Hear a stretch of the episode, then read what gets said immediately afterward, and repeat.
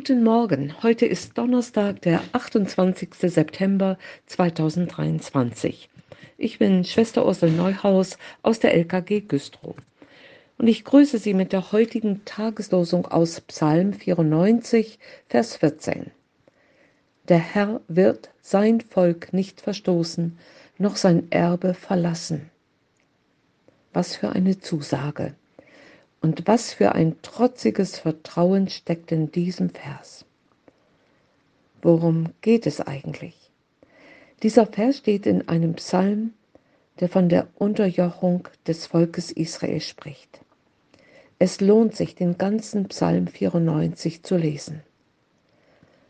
Der Psalmbeter schreit seine Empörung und Wut gegen die brutalen Unterdrücker heraus und er fordert Gott auf, dagegen etwas zu unternehmen. Erhebe dich, du Richter der Welt, vergelte den Stolzen ihr Tun. Wie lange noch sollen die Gottlosen frohlocken? Sie stoßen trotzige Reden aus, es brüsten sich alle Übeltäter.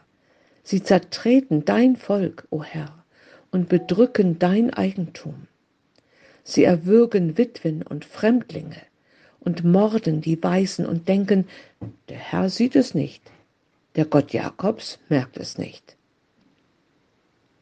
Und nun kommt's. Im Augenblick der Krise, in der den Gläubigen das Wasser bis zum Hals steht, erhebt sich der Glaube. Die Israeliten schauen Gott an. In ihm finden sie alles, was vertrauenswürdig ist. Er, der das Ohr gepflanzt hat, sollte der nicht hören? Er, der das Auge gebildet hat, sollte der nicht sehen? Der die Völker erzieht, sollte der nicht strafen? Er, der die Menschen Erkenntnis lehrt, wohl dem Mann, den du unterweist in deinem Gesetz, um ihm Ruhe und Frieden zu schaffen in den Tagen des Unglücks denn der Herr wird sein Volk nicht verstoßen, er wird nicht verlassen sein Eigentum. Dessen ist sich der Psalmist gewiss geworden, mitten in der Krise. Er erinnert sich an die Versprechen seines Gottes, das sich immer und immer wieder über seine Leute, die ihm vertrauen, erbarmt hat. Und daran klammert er sich fest. Gott steht zu seinen Verheißungen. Er hat mit seinem Volk einen Bund geschlossen. Und Gott hält diesen Bund. Und wir heute? Auch wir können uns nicht auf unsere Frömmigkeit berufen, auf die Treue, mit der wir zu ihm gestanden hätten, sondern wir können uns nur auf seine Berufung berufen, auf den Bund, den er auf dem Hügel Golgatha mit uns Menschen geschlossen hat.